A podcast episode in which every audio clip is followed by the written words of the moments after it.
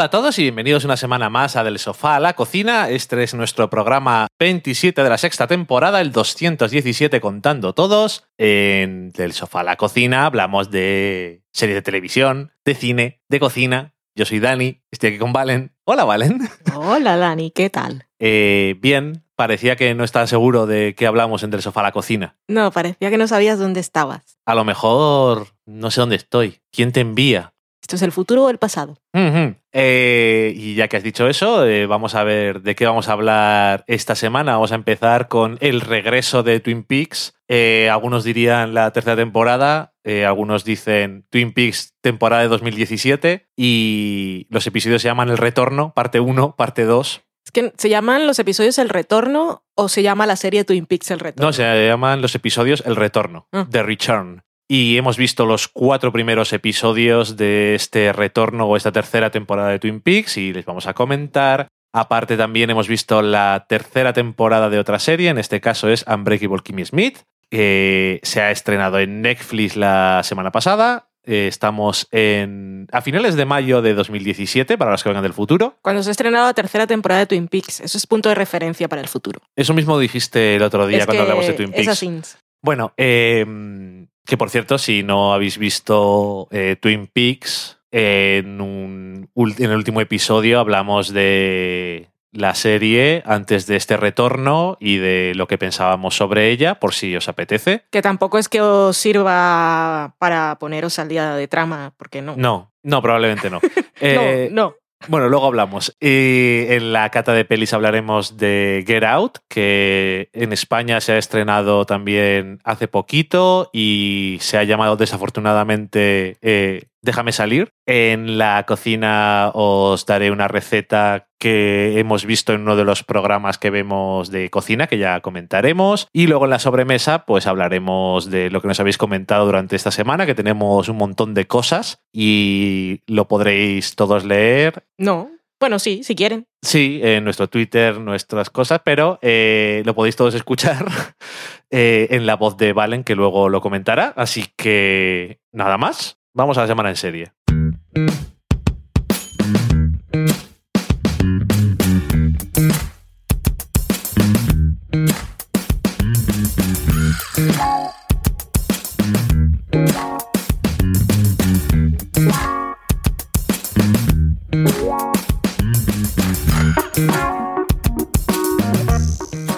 Estamos en la semana en serie y vamos a empezar hablando de el retorno de Twin Peaks y para dar paso ponemos una versión que ha hecho uno de nuestros escuchantes más fieles, Daniel Roca, de la mítica sintonía, la canción que se llama Falling y ahí va.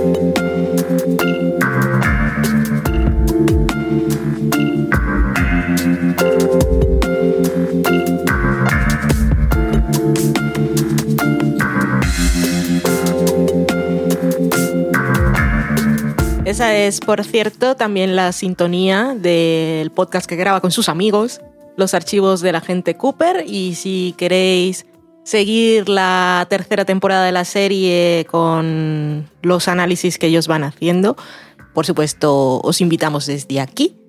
Nosotros vamos a hablar más o menos de qué nos ha parecido el regreso. Yo creo que al final sí podemos comentar algunas cosas. No vamos a hacer teorías ni nada, pero hacer algunos comentarios de cosillas que nos han parecido curiosas. Yo creo que sí podemos dar paso a la posibilidad de spoilers. Ok, pero bueno, eh, avisaremos de todo esto cuando toque. Sí toca. Em, si toca. Cuéntanos, Valen. Pues ha vuelto Twin Peaks en 2017, tercera temporada, y que nos hemos encontrado en la primera secuencia, estamos donde nos dejó el final de la segunda, en una habitación roja. Y esta tercera temporada, que ya os habíamos dicho, y si no lo habéis leído por ahí, está toda dirigida por David Lynch. Y es David Lynch en estado puro, no solo Twin Peaks, sino referencias a todas sus películas. Había Cabeza Borradora, me lo recordó un arbolico con cabeza que sale en algún momento. Había Mulholland Drive, en cómo van unos detectives a ver un cadáver en una habitación. Había carretera perdida, ya desde el inicio teníamos un coche, carretera perdida total. Y mm, el Mr. sí va con una chaqueta de cuero muy característica que puede ser un poco mm, corazón salvaje. Luego tenemos que se, se abre el maretero de un coche y se encuentra un trozo de piel que es Blue Velvet puro y la oreja. Esto no son spoilers, pero las referencias más o menos las habéis pillado todas. Spoilers mm, es un poco complicado. Hacer spoilers de Twin Peaks aparte, que cualquier cosa que digamos no, no tiene ningún sentido. Ya, pero bueno, lo dejamos para luego las cosas en concreto. Sí. Y es Twin Peaks y, y es otra cosa. Para eso volvemos después de 25 años. No puede seguir todo igual. Han pasado, han pasado más de dos décadas en el pueblo en sus personajes, en sus actores. Eh, la vida ha continuado y una de las cosas que tiene esta nueva etapa de la serie es que también sale de las fronteras de Twin Peaks, que es algo que no habíamos visto en la serie original. Así es. Y, y se va bastante lejos. No se va a otro pueblo como Twin Peaks. Hay muchos escenarios, hay personajes nuevos. muchos. Muchísimos. Algunos se mantendrán, otros no. También llegan personajes nuevos al pueblo, es todo maravilloso. Y es que yo no sé qué más comentar, si no bueno, puedo decir cosas eh, concretas. Me ha gustado. Eso. Me ha gustado. Me ha gustado porque, porque sé que era Twin Peaks, sé que no iba a ser lo mismo, sé quién es Lynch y me gusta todo lo que haga. ¿He entendido cada cosa que ha ocurrido? No. ¿Esperaba entenderla? Tampoco. ¿Me preocupa? No. ¿Ya lo entenderé en su momento o no? De todas formas, he disfrutado muchísimo con esas secuencias sin sonido, con ruido y con cosas extrañas. Mi preferida por cómo estaba rodada y por el tono en el que te ponía de estás viendo una cosa que no ves generalmente en televisión fue la escena en la que está una mujer sin ojos. El Enervante, por cierto. La realización, el montaje, el ruido, el no saber qué pasa, era todo maravilloso. Y es que yo eso lo disfruto mucho. Yo entiendo que, eh, que la gente pueda no tener paciencia si no te están contando una historia en concreto, pero no es mi caso, así que me siento muy afortunada de poder. Y además, eso que ya lo he dicho muchas veces, pero es que es verdad, tenía muchísimas ganas de ver algo así en directo. O sea, algo así hecho por Lynch, quiero decir.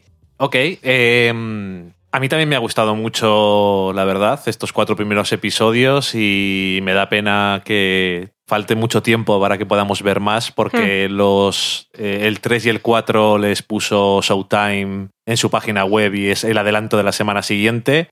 Así que, ay, qué cosica me da. Eh, es muy curioso porque sí se nota un montón que no es lo mismo siendo Twin Peaks porque tiene tantos elementos, eh, es un poco menos, iba a decir que tiene algunos elementos que ya no están, pero por la, lo normal. Quiero decir, todo el tema del drama de instituto ya no existe porque los personajes eh, involucrados en esa trama eh, son mucho más mayores. el tema de el culebrón y todo eso también está un poco apagado. Lo mismo, las situaciones no dan para eso. Está un poco más centrado en horror, surrealismo. El humor sigue estando ahí. Y me alegro mucho. Y tiene varias. Es muy curioso porque tiene varias tramas que obviamente todos sabemos que están interconectadas. Y de hecho, eh, yo, y te lo decía en cierto momento, solamente por una cosa que te dije, que igual no es así, pero a mí de alguna forma extraña, todo tiene sentido lo que está pasando y veo cómo es todo parte de la misma historia. Tenemos una historia de una investigación de un asesinato. Unos asesinatos. Unos asesinatos. Tenemos la historia de... Uy, carretera perdida también en la cárcel. Total. Tenemos una historia del agente Cooper. Tampoco voy a decir nada más. Tenemos una historia con una caja de cristal. Nada más se puede decir hay como muchos elementos, pero todo ves cómo puede formar de Twin Peaks, un casino. Eh, los personajes de la comisaría de Twin Peaks, concretamente, es todavía lo único que hemos visto, quitando el, el bar de, de carretera que vale para todo en Twin Peaks y que además está sirviendo para cerrar los episodios con una actuación musical, lo cual es bastante curioso y, y, está bien. Me gusta porque ya no van moteros, ahora es una cosa más general. Mainstream. Más mainstream, es más de hipsters. Ha evolucionado como todo. Ya el tema de los moteros no está tan de moda, aunque aparece un personaje motero, que es lo mejor del mundo mundial. Es la escena de los cuatro episodios y yo no sé si será la escena de toda la temporada.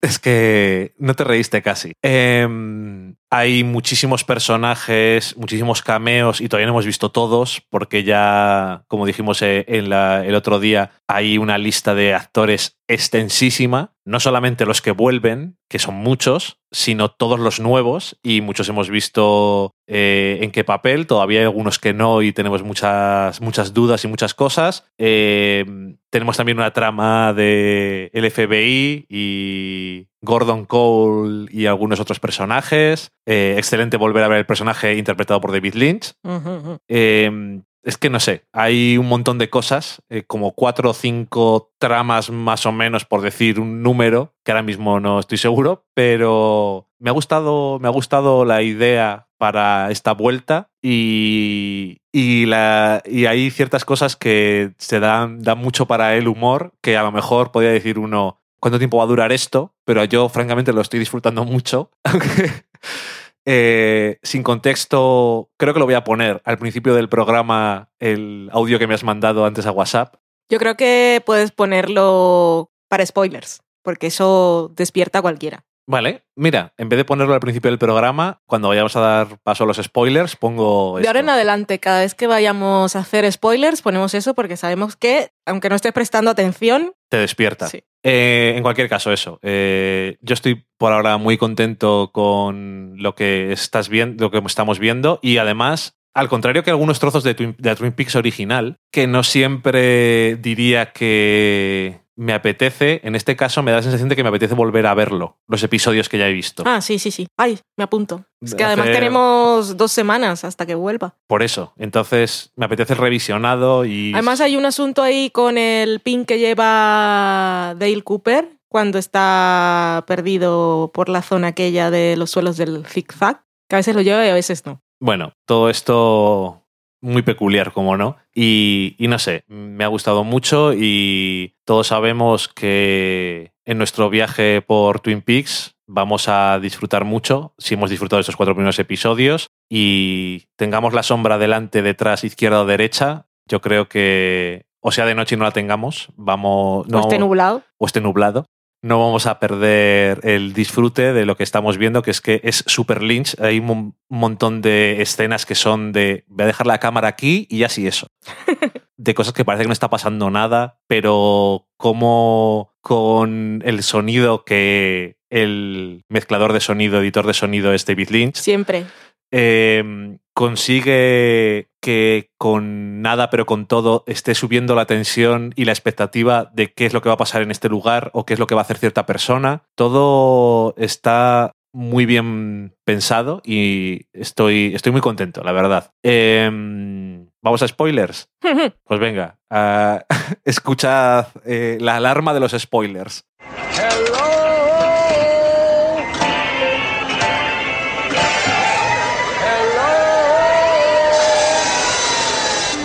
Bueno, ya decíamos que no íbamos a intentar teorizar ni nada, más que nada porque no nos lo hemos planteado, uh -huh. sino solo comentar cosillas. Ya que has hecho lo de las sombras, es que ya si habéis visto los episodios lo sabéis, pero es que tengo que decirlo porque lo disfruté muchísimo. Wally Brando, lo mejor que le ha pasado a la televisión este año. Personaje de comedia total. Michael Cera perfecto, que no sabía. Cuando decía, es uno de los actores, decía yo, Michael Cera, ¿qué hace en Twin Peaks? Es que no se me ocurre, es muy raro, pero dices, ¿quién puede hacer del hijo de Lucy y Andy? Es que cuando aparece con su gorrita Marlon Brando. Nació el mismo moto, día que él. Sí, eh, dándole el mensaje a sus padres, pero hablándole a uno de los Sheriff Truman. Al hermano del que ya conocemos, que este es el que estaba pescando, el lo otro está en el hospital, ¿no? Sí, no está enfermo. Eh, el actor no va, no va a salir. Eh, en esta resurrección de Twin Peaks no va a aparecer eh, ese actor. Y yo creo que está bien manejado, sobre todo cuando lo vemos la primera vez, cuando está Lucy al teléfono y dice, ¿con cuál quiere hablar? ¿Con qué Sheriff Truman? Bueno, ahora que dices lo de Lucy, antes de pasar al momento de humor, a mí Lucy me preocupa. Continúa. Porque eh, siempre ha sido un personaje que te hace gracia por cómo habla y por la memoria y tal, pero yo la veo un poco perturbada esta temporada. O sea, más allá de... ¿Por lo de los móviles o en general? Sí, o sea, más allá de lo de si de si su actitud ante la vida puede ser motivo de comedia, la veo como, como un problema mm, emocional mental. Pero eh, estás, me estás hablando de para ti o dentro de la, dentro de la serie o algo que no te va a gustar. No, no sé si me va a gustar o no, pero no la su situación no me parece tan cómica, me parece un poco preocupante. Eso de que no 25 años después siga pasando lo de que se altera y no entiende y no recuerda que existen los móviles y Andy se lo recuerde y que aparte parece que la tienen allí como de fachada, como Sí. ya habíamos visto con Ben que le mantenían eh, la historia de que estaba viviendo en la guerra civil Y en este caso parece que todos están haciendo lo mismo con Lucy, porque luego vemos que en la parte de atrás tienen una centralita súper moderna y es donde están recibiendo las llamadas de verdad. Ajá. Y a mí eso me dio un poco de cosica. Y luego la foto, que se quedan mirando, tiene una foto detrás Sí. donde está la familia, están como las caras pegadas. como un Photoshop mal hecho, no, como si hubiesen recortado cabezas y las hubiesen pegado allí, que da una situación muy extraña, que es Twin Peaks y todo lo que quieras, pero eso no, no está mal hecho porque sí. Hay algo que sobre su situación y que hay ciertas personas involucradas en hacer esta serie que te perturba un poco. Me perturba, me perturba mucho su situación. No Ni siquiera sé si, si Wally es su hijo de verdad y es uno que han llamado para que venga y diga unas cosas. Eh, no lo sé. Estás- Esto no me había planteado nunca, pero es cierto que cuando... Es que de todo lo que vimos en los cuatro episodios, eso fue lo que verdaderamente me perturbó. Pero es que si te das cuenta que todo el departamento de policía de Twin Peaks es un poco así, porque están los agentes de verdad, entre comillas, Mm. y luego están eh, Hawk, que hace caso a lo que le dice un tronco, y eh, Andy, que está por ahí, y Lucy, que está en la puerta por si entra alguien, pero realmente no llama a nadie con urgencias, y es como que son la reliquia y les tiene el hermano del- de, de Harry Truman, les tiene allí como porque por pena, un poco. Ya, pero Andy y Hawk no me preocupan. No, no, ya lo sé, pero te digo que es- Lucy ya sí. que tal, decía para hablar un poco en general, porque en la Twin Peaks original no hay más agentes prácticamente. Entonces, bueno, en fin. Eh, me ha gustado un montón. Ya no me acuerdo en qué episodio es, porque hemos visto los cuatro de un tirón. Hmm. Creo que es en el último. eh, la historia de, de Gordon, de Albert y del FBI yendo a buscar a, entre comillas, el agente Cooper, que es Pop, obviamente. Y cuando le van a ver, digo, jolly, ahora se van a creer que es Bob, le van a- que, es- que es el agente Cooper, le van a sacar de aquí. Pero en el momento en el que salen, se pone el aparato más moderno, ahora sí, Sí.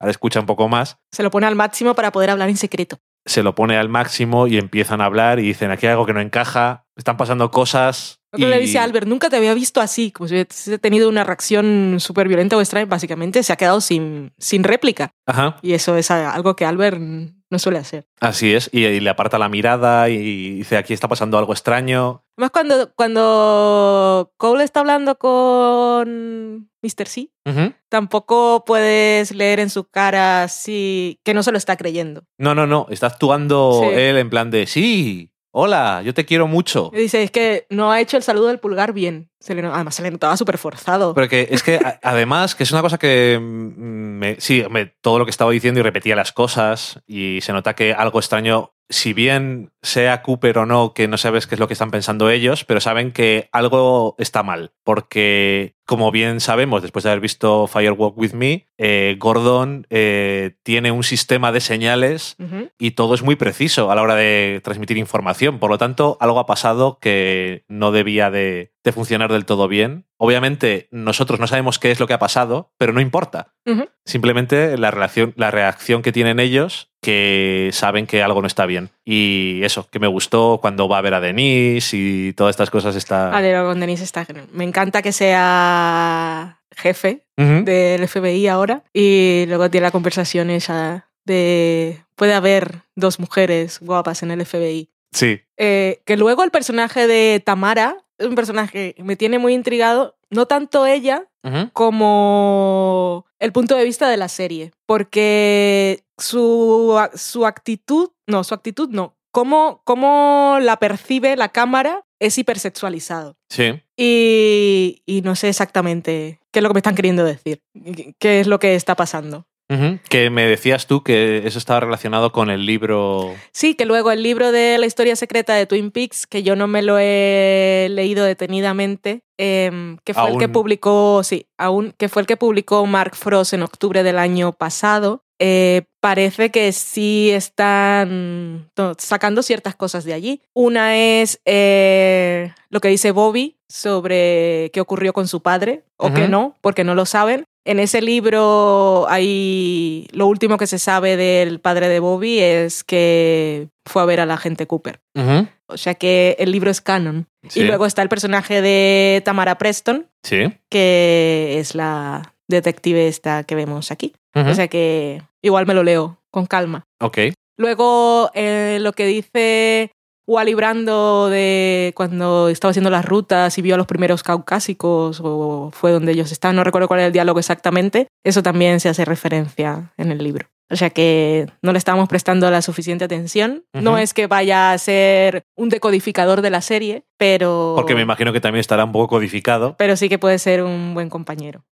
Eh, por comentar que te había, te había gustado mucho el viaje del agente Cooper fuera de la habitación roja, que la situación, como la estamos viendo, es que a Bob le toca volver a, a su mundo y no, y no quiere. Y yo te decía que, ya he dicho que no vamos a teorizar, pero lo voy a decir igual, que mi teoría era que eh, este Doug, que es igual que el agente Cooper, había sido creado de alguna forma para que cuando tuviera que volver ese cuerpo, no, no tuviera que ser Bob el que volviera. Que vuelven ahí vomitando la cosa Todas esa las de maíz. entrañas. Que sale Sí. la gar- garmogoncia esa. Sí, Ay, qué asco. Yo no, obviamente no vi. por supuesto que no. Los dos ahí vomitando. ¡Ah, qué asco! Pero eso, que el agente de. El, el viaje del agente Cooper por los inframundos extraños, eh, el mundo este tan súper enervante en una habitación en la que todo se mueve. Que es un poco. It's bigger in the inside. Ok. Es más grande por dentro, porque por fuera Sí. es una cosita pequeña. Ujú. Y luego cuando sale la sin ojos, eh, que baja así como una, Una palanca. palanca, que es como lo del casino de después. Es todo muy raro. Es todo muy raro. Y que decía que la situación del agente Cooper cuando vuelve a- al mundo normal es que le falta un hervor, por decirlo de alguna forma. Y después de 25 años en este otro mundo, pues se ha quedado catacroker. Y que habrá gente que diga, esto espero que no se alargue mucho porque es muy tonto, pero a mí me hace bastante gracia. No puedo evitar. Pero eso también es muy raro porque la mujer parece que no se da cuenta. O, o Daggy. Es muy tonto. es- era un poco asins cuando estaba en la vida real. Es que todo el mundo, excepto la prostituta que se da cuenta de que realmente tiene muchos problemas, la gente no. La gente que no le conoce simplemente asume que es bueno, un poco el lento. de la limusina dice: Me voy a quedar aquí afuera hasta que entre porque si, No me- ve que, porque que necesita ven ayuda. que está un poco lento y eso, pero la gente Pero- que le conoce. Pero la mujer no, Naomi Watts, Naomi, como dice ella que le dice Naomi, David Lynch. Pero eso que eh, su hijo, o sea, el hijo de, Al hijo le hace de gracia. Daggy le hace gracia, pero tampoco está alarmado y su mujer es como dice lo suficiente para que él repita la última frase o lo que le hayan dicho antes y todo para ella encaje perfectamente. Como no, ese personaje estaba en problemas probablemente con una mafia o algo así. Pero si ha sido creado así, igual ha aparecido así como, como Down en Buffy. No lo sé si es eso o como han pasado 25 años, igual lo creó hace 20 y, lleva 20 años viviendo en esta tierra. No lo sé, esto, esto es eh, muy complicado y no tengo ni idea. Pero ¿para qué lo va a crear 20 años si solo necesita para que entre un día a una hora indicada? Para no tener que volver nunca. No, ya, que sé para cuál era el objetivo final, Ah. pero para qué tiene que crearlo durante 20 años. No lo sé, para que sea una persona. Es que no tengo ni idea. A lo mejor solamente lleva un año y se ha casado. Un año no, porque supongo que ese es su hijo. A lo mejor era un hijo de esa Mm. mujer y luego. No tenemos ni idea de toda esta Ah. circunstancia. Eh, luego está la investigación de esta mujer que está solo su cabeza y el cuerpo de una persona, que obviamente el hombre este dice yo nunca he ido allí y Pero he soñado. pero he soñado que iba. Por lo tanto, todos enseguida vamos a Twin Peaks y a lo que hizo, hicieron varios personajes cuando estaban poseídos por Bob. Eh, y en este caso, obviamente no es Bob porque Bob está haciendo otras cosas, así que debe ser otro. No sabemos quién. No sabemos si el doppelganger del árbol con cara, que es, bueno, en fin. Pero es como un, como un cerebro con... Sí, con, boca. Sí, e- es muy cabeza borradora, pero quiero decir que el, el- la criatura en general es como un cerebrito, pero las ramitas también son como... como eh, Neuronas. Como, sí, como neuronas eh, en funcionamiento. Así, Sí. eléctricas, electricidad. Sí. Ajá. Curioso eso. Luego está lo de la, la caja de cristal, Que vemos que hay cosas de antes y después, como decías tú antes. ¿Cuánto, ¿Cuándo es esto? ¿Antes o después? Que lo vemos en la habitación roja y es normal, pero también la serie nos pone eso cuando el agente Cooper pasa, es antes de que pasen todas esas cosas que les ocurren a estos. que el personaje, es, es claro, es, es Lynch y todo lo sientes raro. Las cosas más cotidianas y que podrían pasar por normal en la vida, en el mundo lynchiano siempre tienen ese toque raruno. Bueno, en el caso de estos que están ahí en Nueva York, eh, Tracy se llamaba, porque dice- el nombre mil veces, aparte el otro. Eh, es, es raro también porque ella no solo quiere entrar porque tiene curiosidad, sino que aparte mira por encima del hombro a ver si pilla la clave. Sí. Entonces parece más, más curiosidad de simplemente mm, quiero ver qué hay. Sí. No sé. Es una historia que obviamente ahí, ahí se ha acabado para ellos dos. Sí. Que da, da mucho más miedo ver ese ente ahí dentro que cuando sale y es simplemente sangre Sí. esparciéndose por Que los sitios. primero, por cierto, parece una forma de una mujer y después se convierte en algo más grotesco. Estamos. Y también vemos a Laura Palmer que tiene una cara así blanca cuando se quita la máscara. Eh, estamos, por cierto, muy en tensión de. Entonces, Laura Dern, cuando sale? Sí.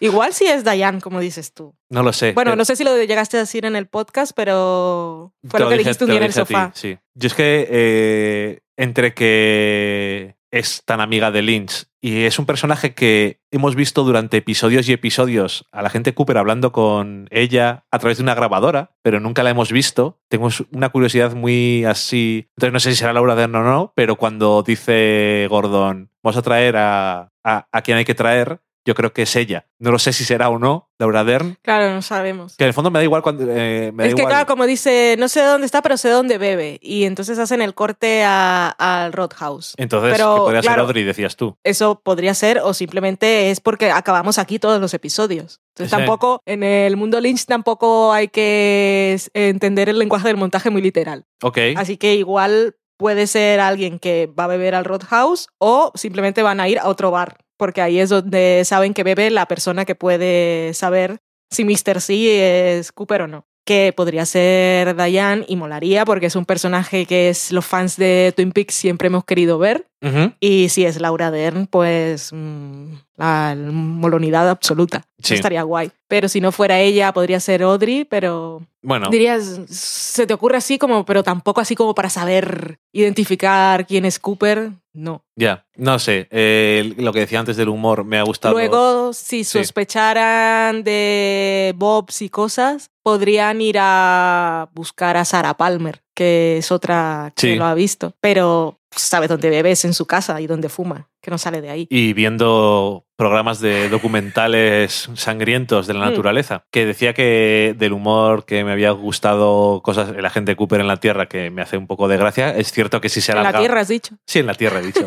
que si se alarga mucho, pues será un poco así, pero me da igual, me hace gracia. Eh, obviamente, eh, Mike- eh, Michael Cera, espectacular. Y. eh, Me encanta esa frase. Bueno, que antes me había quedado con lo de Lucy, pero es que hay que decirlo. Pues la frase es, es un guion maravilloso. porque aparte le queda muy bien al personaje que va así un poco Jack Kerouac en 2017, y entonces lo de ir de intenso le pega mucho. Y dentro de una serie que es Twin Peaks, el concepto sombra es como muy importante porque es la parte oscura de algo, y entonces aquí te comienza a hablar de la sombra como algo, un concepto profundo de la sombra que me acompaña cuando atravieso el país de costa a costa y entonces está hablando simplemente de la sombra literal que produce su cuerpo en la motocicleta cuando va por la carretera y depende de dónde esté el sol. Y entonces cada frase que iba añadiendo, delante, detrás, a la izquierda, a la derecha, y los silencios, a menos que esté nublado o sea, de noche, que la risa me fue subiendo cada vez más, es, maravilloso.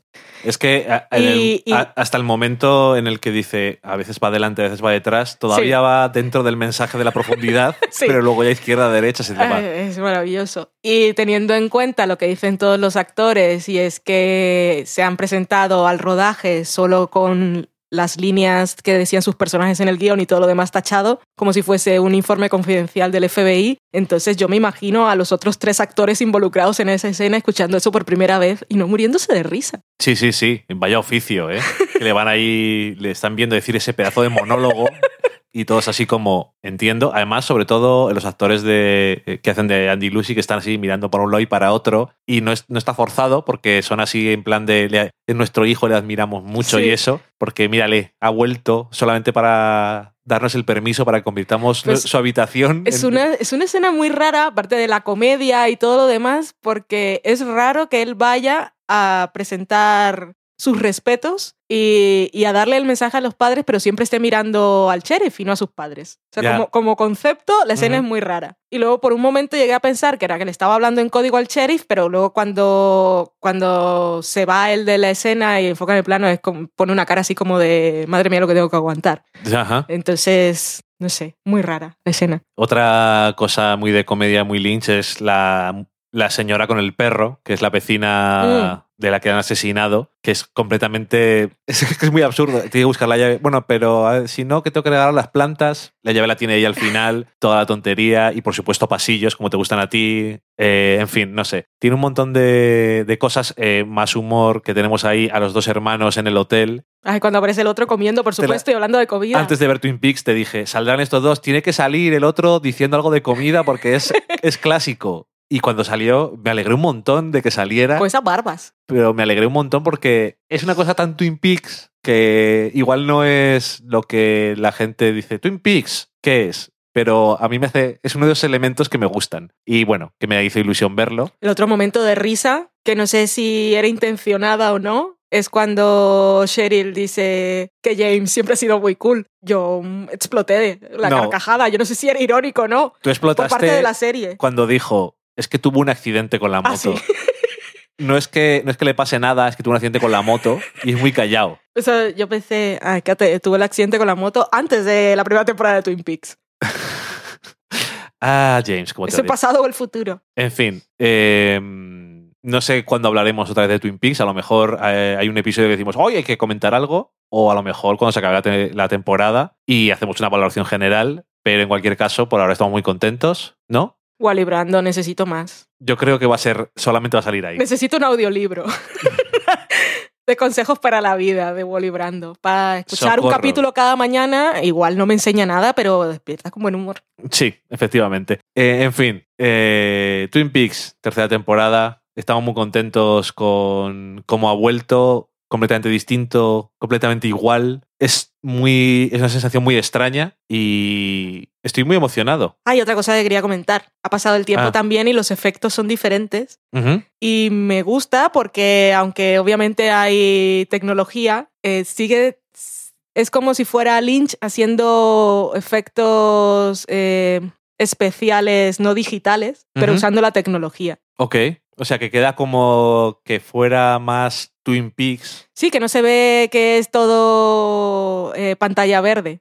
No, por ejemplo, La, caja cuando se hace pequeña se ve ahí con una sucesión de sí, planos. Parece todo muy analógico, aunque sea digital, me da esa sensación. Queda bien. No, y, eso, lo de la escena con la mujer esta, el, el efecto ese un poco estroboscópico o de stop motion mal hecho, el de la mujer sin ojos, quiero decir. Sí, eh, cuando caminan y tienen que volver Sí, a sí, caminar sí, otra vez el mismo O trozo. estaba fascinada. Pero es que yo me estaba poniendo cardíaco perdido, no en mal sentido, pero me estaba poniendo súper nervioso entre cómo se movían y el- el- los golpes. Los golpes en la puerta.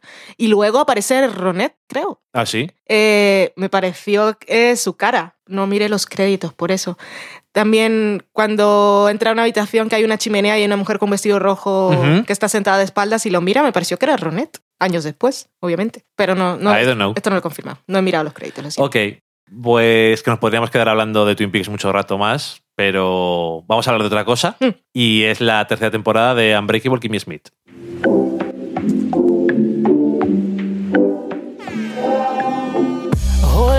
They don't love you like I love you. Slow down, they don't love you like I love you. Back up, they don't love you like I love you. Step down, they don't love you like I love you. Can't you see there's no other man above you? What a wicked way to treat the girl that loves you. Oh, Hold up, they don't love you like I love you. Oh, Hold down, they don't love you like I love you. Something don't feel right because it ain't right, especially coming up after midnight. I smell your secrets, and I'm not too perfect to ever feel this worthless. How did it come down to this? Scrolling through your call list. I don't wanna lose my pride, but I'ma fuck me up a bitch. Know that I kept it sexy, and know I kept it fun. There's something that I'm missing, maybe my head for one. What's worst, looking jealous or crazy, jealous or crazy? Or like being ¿Por qué no has puesto Titus? He puesto la canción original eh, que versiona Titus. eh, una- Andromedus. Andromedus. Nacido Ronald Wilkerson. un nombre que no le gusta mucho. eh, que hace lo que hoy en día se ha convertido en un verbo, lemonading. Ujú. Y que es cierto que tiene bastante. Me acuerdo que un día vimos Lemonade porque se hablaba mucho de ello y tal. Y yo dije en mi mente, tenemos que verlo porque estoy seguro de que esto va a tener algún tipo de impacto en la cultura. Ya se ha sido. Y creo que está bien, aparte de que está bastante curioso. Sí, sí, sí, está muy Por si bien. no lo habéis visto. Y la directora es Reed Morano, que fue la que dirigió los tres primeros de The Handmaid's Tale. Está muy bien visualmente y es una cosa bastante curiosa, aparte de que el fondo que Mm. tiene lo esté confirmado o no, pero lo que te llega es lo que te llega.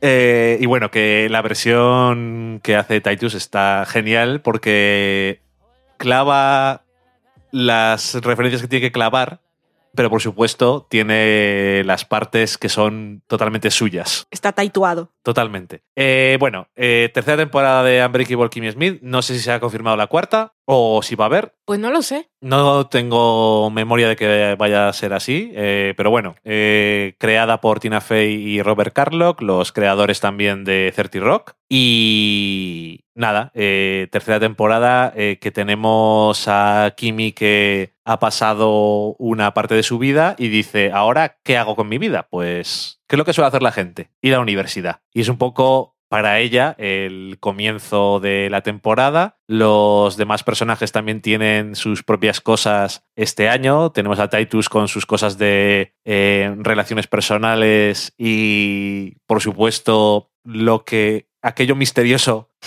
que pasó o El no misterio del crucero. qué pasó en el crucero, no lo sabemos. Así es como empieza la temporada, él llegando a la playa después de un naufragio. Eh, luego tenemos a, a Lilian que empieza también con su tema de que, como dijo el año pasado, se iba a presentar como... No sé cómo es el cargo exactamente, porque es un poco como por barrios, como si fuera una especie de concejal y para intentar que el barrio donde viven no quede completamente devorado por los hipsters y los precios suban y ya la gente que vive allí no se pueda permitir vivir, que es una cosa que ha pasado en muchos sitios de Nueva York, el gentrification que llamen, no sé cómo que llaman, no sé cómo se dice en castellano si te digo Creo la que verdad. se llama gentrificación, pero tampoco me hagas mucho caso. Ok, ahí no nos lo hemos currado demasiado, pero bueno, casi mejor. Eh, Y luego tenemos a Jacqueline, que también tiene su propia trama y parece que realmente no tiene mucho, pero realmente al final sí llega algo importante para el personaje, yo creo. Todos llegan a Todos algo. llegan a algo muy importante para, para ellos y por supuesto en medio pues hay todo tipo de cosas surrealistas y cosas graciosas. Este año tenemos eh, varios personajes nuevos y algunos cameos importantes, como por ejemplo Laura Dern, ya que la hemos mencionado antes en Twin Peaks que hace de otro personaje completamente diferente a lo que igual te puedes esperar, pero que además Que es un personaje que cada vez Va cambiando la percepción que tenemos del personaje con cada escena. Vamos Sí. aprendiendo una cosa nueva. y como Y es solo un episodio. Sí, solo durante un episodio. Y como muchas de las cosas de la serie, que es una comedia, eh, tienen siempre una pequeña capa de perturbación que está ahí por debajo. El renegror.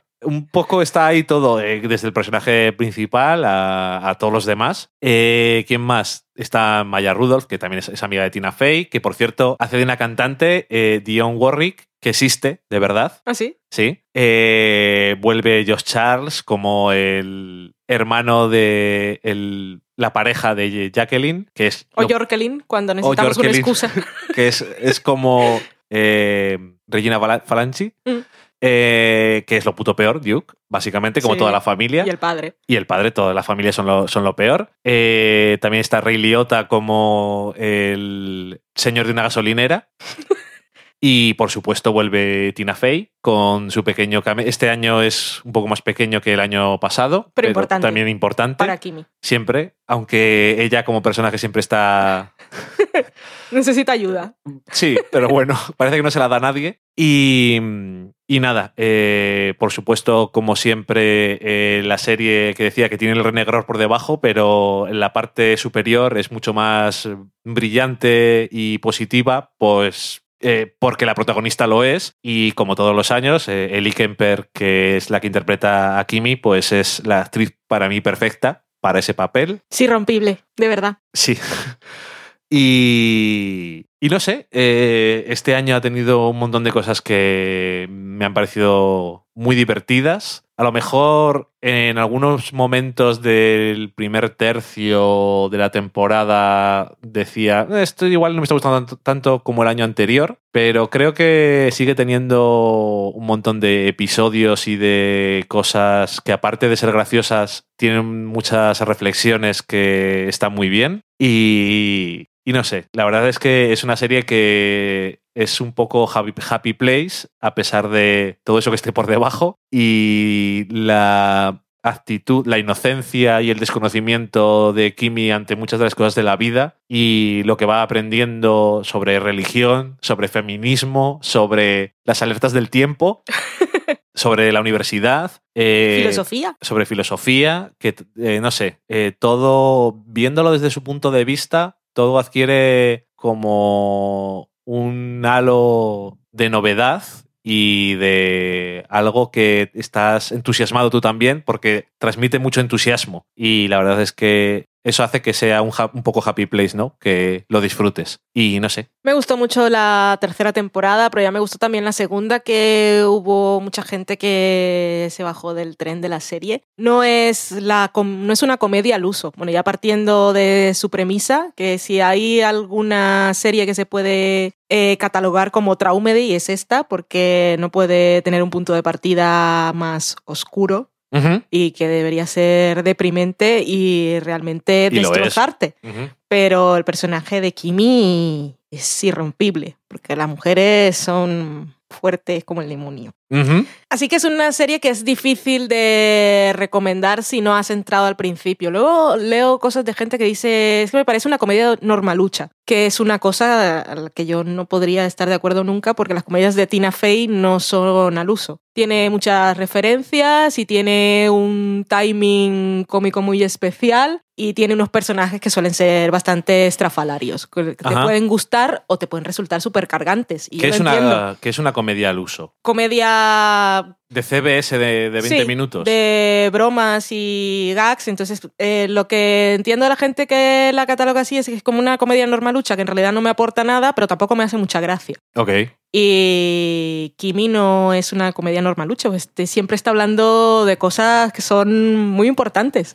En esta temporada, por ejemplo, se dice la palabra rape por primera vez y me parece que es muy importante para el personaje de Kimi porque la serie no lo había dicho y es una palabra que cuando, cuando no se dice, eh, dice mucho y cuando se dice, dice más. O sea, rape hay que decirlo más, no para que se haga, sino cuando es rape hay que decir rape, siempre. Porque si no, estás minimizando las situaciones. Y eso no puede ser.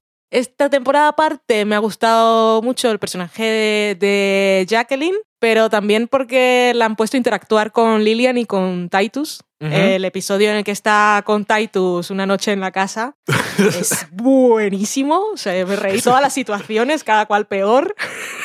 es súper absurdo. Luego la tenemos en su momento Ghost, que también es muy gracioso y muy loco. Lo, con se va con Lillian también intenta cambiarle la ropa, que es una cosa como muy cliché de comedias y películas en general, pero aquí es diferente. Así que me ha gustado verla, eh, aparte de con Kimi y con la amiga loca que nadie quiere, pobrecita, que también está fatal. Normal.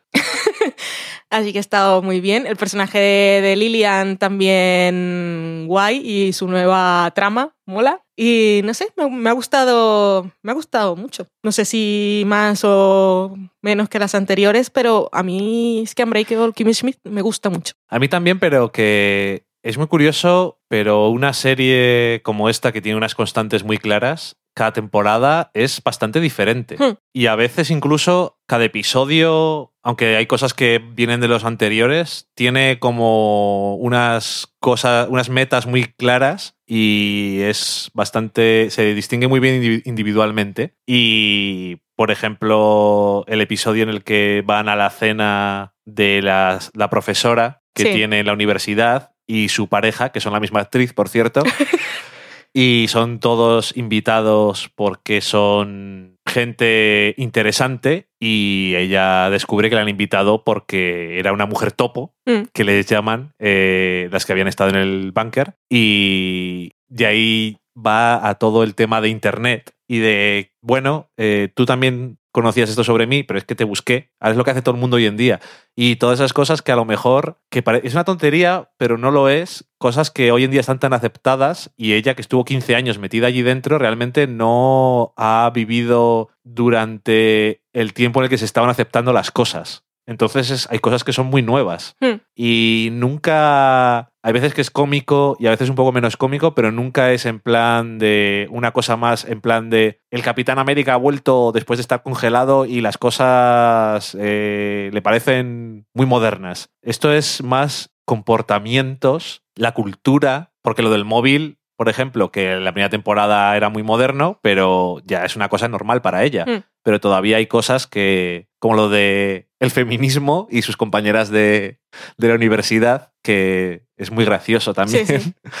Porque, bueno, también es un poco comentario de cosas y no sé, eh, por no contar más cosas, para no contar más detalles, la verdad es que sí, a mí me ha gustado que yo creo que me pasó el año pasado igual, creo que los primeros episodios me hacen más gracia que les veo a dónde están yendo, porque los primeros episodios siempre eh, empiezan a construir poquito a poquito de qué va la temporada, el primero sobre todo, que es un poco siempre lidiar con del año anterior y lo dejamos un poco todo preparado para esta temporada y va como empieza un poco lento Mm. en cuanto a que me gusten mucho, pero siempre al final me acaba gustando mucho y todos los episodios tienen un montón de referencias y de chistes que son geniales y que a veces no tienes ni tiempo para reírte porque siguen hablando. Sí. Y es que desde la temporada pasada que la serie asumió cuál era la situación real de Kimi, después de lo que le había pasado, obviamente es una superviviente con un trauma. En esta temporada me ha gustado porque ha seguido explorándolo y también Kimi se plantea la necesidad de reconstruir su narrativa y de Ajá. que su historia sea la que ella quiera contar o no. También se habla un poco, que era algo que se planteaba también en Dear White People, de si una víctima tiene que convertirse en instrumento para Ajá. convertirse en una voz de un movimiento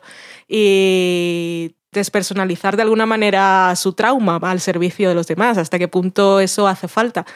Y me gusta que Kimi siga creciendo y aprendiendo sobre ella misma y sobre todo encontrando las herramientas para controlar su vida a partir de ahora. Y como punto gracioso de la temporada, el vamos a hablar a nuestra oficina. Son Ajá. chorradas, esas son cosas de la comedia de Tina Fey que te pueden hacer gracia o no, pero la comedia es así. O sea, Ujú. hay, hay autores y hay voces cómicas con las que conectas o no, y te hacen gracia o no. Y a mí esas chorradas de Tina Fey, pues me hacen gracia. Ah, Y hay gente que le puede parecer una chorrada absoluta. igual que el episodio que es una parodia de los las películas de atracos y el personaje que está enganchado a la cocaína Mm. y todas esas cosas y les interrogan Sí. y todo eso.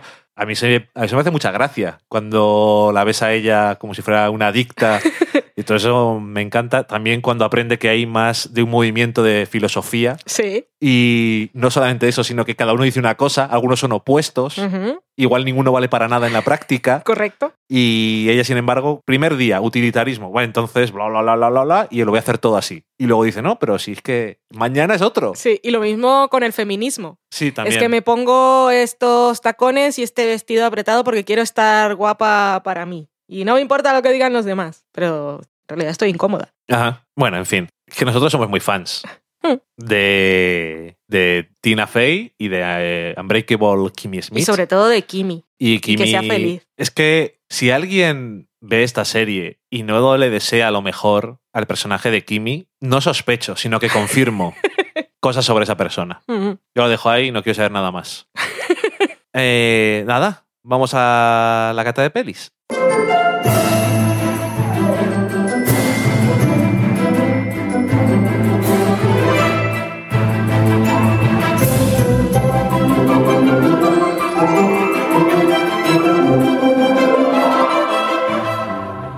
Y esta semana en la cata de pelis vamos a hablar de Get Out.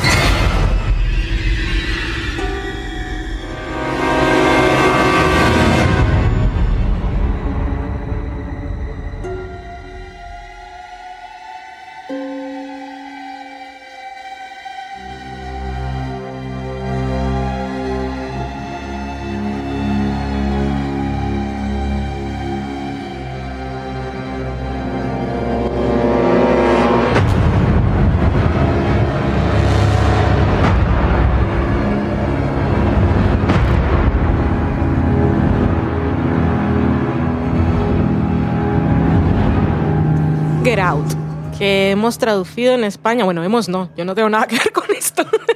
Como déjame salir. ¿Cuál fue el ejemplo que te puse el otro día? Que era otro que, que vimos en un diálogo de una serie. Y lo traduje como déjame. Sí, para demostrar el poco sentido que tenía la Bueno, expresión. eh, una escena en la que alguien decía, Get Out, o sea, márchate. No, era otro, otro que. Bueno, da igual. Que es todo lo contrario. No es déjame salir, es vete. Sí, Estamos cambiando aquí la acción, el sujeto y, y todo. Bueno, en fin. Es una película mm, que costó solo 4 millones y medio. Y mm, los números no son lo mío, pero si decimos que en la taquilla ha obtenido 230 millones, es como el 500%, ¿no? ¿O me equivoco? Ujú. He estado dudando si estaba poniendo o quitando ceros. No Bueno. quería pensar demasiado. pero luego puedes decir mucho. Creo que... 500% Eh, concretamente sobre el- cuánto, diría Kimi.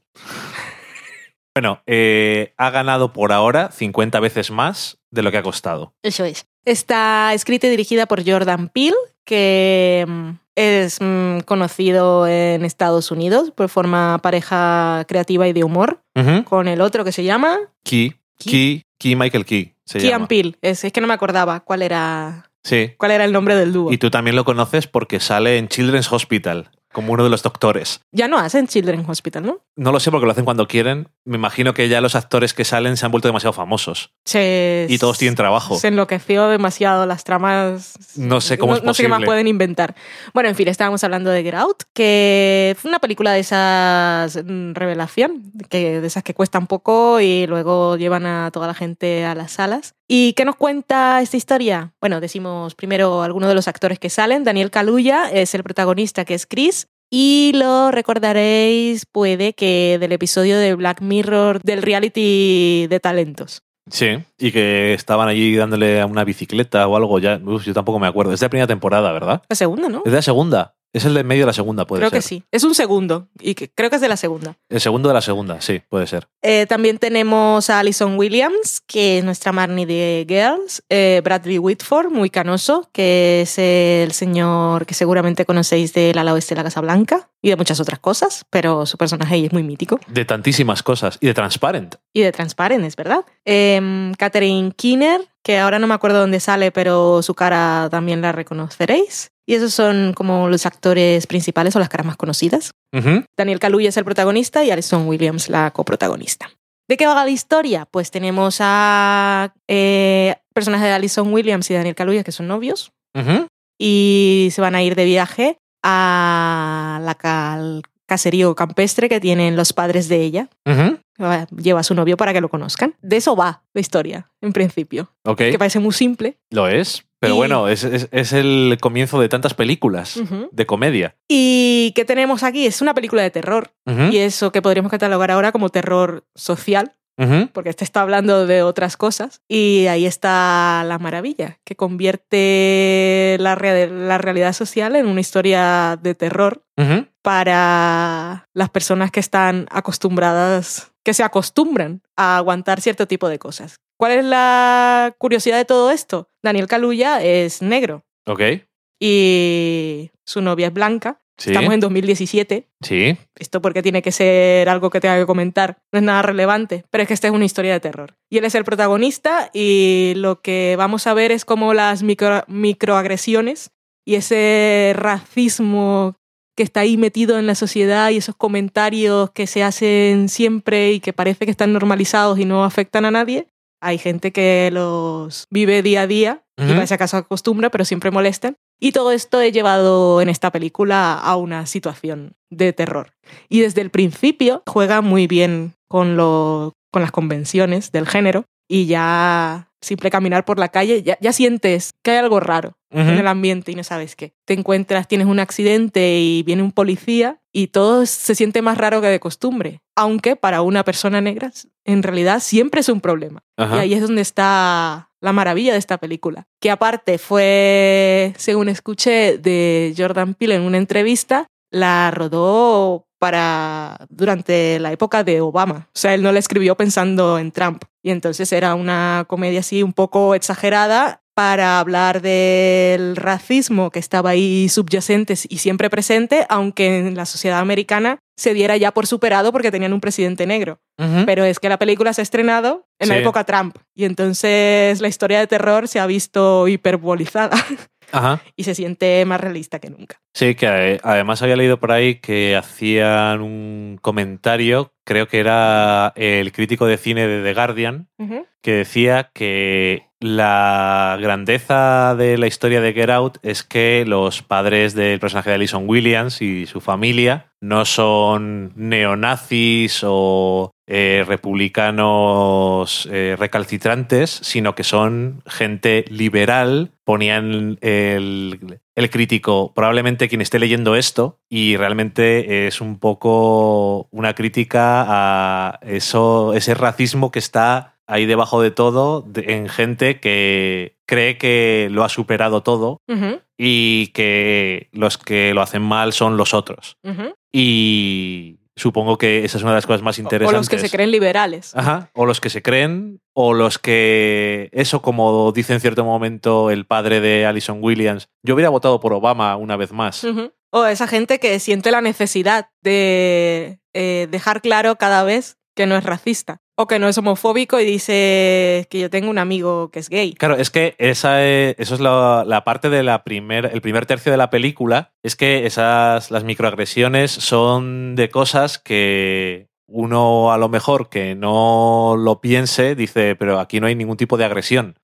Pero es el sacar a colación continuamente cosas como yo hubiera votado por Obama cuando no viene a cuento, o sim- cosas similares, dejémoslo ahí, pero en vez de actuar con normalidad. Que incluso lo voy a decir ahora, después de ver la película, tú mismo te quedaste un poco así y dijiste, pero ¿a ti te pasan alguna vez las cosas que le pasan a Chris en la película? No la parte de terror, No. pero sí, sí te sentiste identificado con, con esas cosas que se dicen que son aparentes norma- aparentemente normales, pero que en el fondo siempre estás eh, de alguna manera em, enfatizando en la diferencia del otro. Para Ajá. quien no me haya visto nunca y siempre me escuchan en el podcast, soy, soy colombiana y bueno, no soy blanca. Ok. O sea que alguien me ve y siempre tiene, ¿de dónde eres? Sí. Es una pregunta normal. Sí, sí, sí, cierto. Que no es como si dijera, primera noticia que tengo de que esto ocurre o de que te ocurre a ti, pero fue una forma de ponerme más delante de la cara, literalmente, porque estaba viendo una película, cosas y que normalmente cuando hay historias sobre racismo en Estados Unidos y es una cosa que es muy relevante e importante en ese país, no parece que se apliquen tanto a las cosas que pasan aquí. El otro día vi una reseña de un español y decía esto trata eh, sobre te- temas raciales, a lo mejor no es tan relevante en España, pero es que sí lo es. Mm. Y a lo mejor es que no, no, no nos damos cuenta de estas cosas. Y a lo mejor nos damos cuenta, pero yo te lo dije porque eso, porque quiero que me moleste más. No quiero acostumbrarme a que, a cosas que, a, a que las cosas sean normales. En este caso, creo que bien utilizado porque a ti no te gusta lo de normal demasiado. Sí, es que no, no puedo. No quiero que se normalicen ciertas cosas o que llegue un punto en el que no me, no me duela por dentro cuando pasan esas cosas. Que yo no sé. Bueno, que no quiero hablar más de ese asunto porque también hablaría mucho más. Eh, en la película, que digo, el primer tercio, que es. Lo encontré eso, que es muy identificable ciertas cosas que no es ciencia ficción ni fantasía, precisamente. Y luego la película, eh, en el medio también, aunque las cosas empiezan, la tensión subyacente empieza a elevarse de forma muy sustancial y luego en el último tercio ya es la locura absoluta y obviamente es una película de terror que, que decías antes lo de que lo del presupuesto y lo que había ganado y siempre que es que todos los años hay una película de terror justamente Sí, sí, sí. que cuesta muy poco pero ¿por It qué? Follows fue otro bombazo. pero ¿por qué? porque el- Babadook. el terror es una de esas cosas que es muy universal. Y en este caso, aunque sea tan concreto en ciertas cosas, yo creo que también lo es y funciona muy bien. A mí me gustó, me gustó mucho cómo estaba rodado y el protagonista eh, me gustó un montón también. La escena de la hipnotización es magistral. Desde el, El- punto de vista de actuación y los efectos y el recurso cómo visual. lo construye y te lo transmite es maravilloso. Me sorprendió bastante, porque bueno, el señor Jordan Peele tampoco tengo más referencias. No, que sabe eh, hacer humor, entonces eso me sorprendió. Luego cómo, cómo construye la tensión y la rarunez de los otros, las otras personas negras Ajá, que se encuentra Chris en aquella casa perdida. sí. Eh, lo de la hipnosis, la verdad es que el recurso... Hipnotización, podemos llamar el programa así, me imagino, socorro.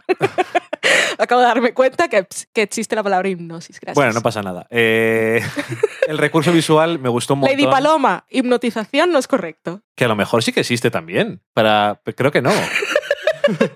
Sería, sería hipnosismo. Socorro también.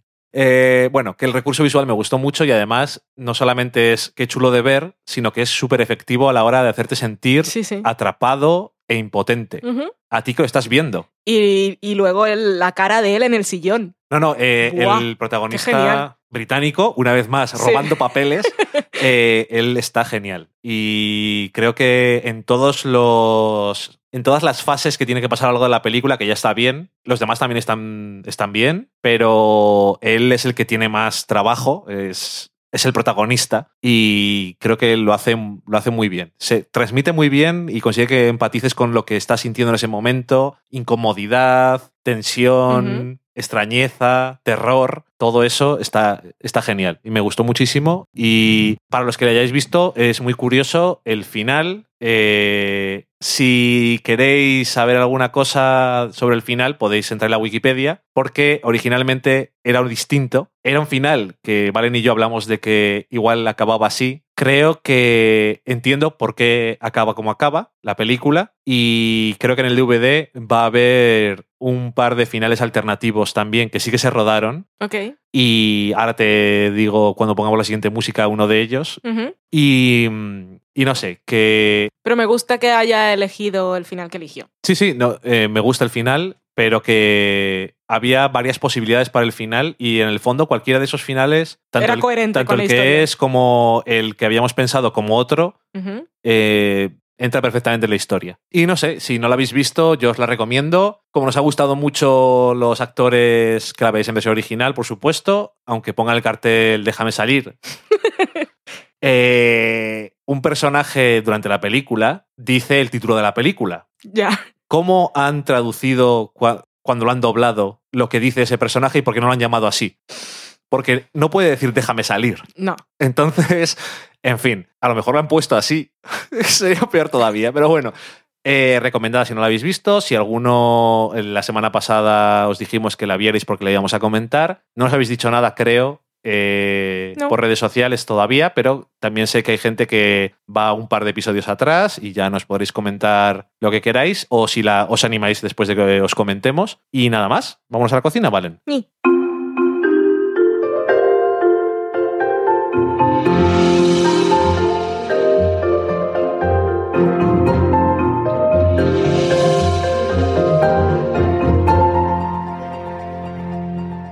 Y en la cocina esta semana, como os decía, voy a daros una receta que vimos en un, en un programa de cocina, un concurso de cocina, concretamente el nombre sonará, es Masterchef. Quizás el país no estéis tan familiarizados, es Masterchef Australia o Masterchef. No están familiariz- familiarizados con Master Chief, pero con el país sí. No, con Masterchef Australia. Ah. eh, que según pasan los años, y esto creo que os lo comentamos ya el año pasado eh, en otro programa y no me acuerdo por qué, como todo lo que decimos, eh, creo que es mi versión preferida de Master Chief Sí. y Y es eterna. tiene muchísimos programas porque son eh, cinco semanales, me parece, cuatro o cinco esa semana, ya no, se me ha olvidado. Y, cada semana solo expulsan una persona. Ajá. Eh, está todo por fases y en uno de los programas había eh, se lucha por la inmunidad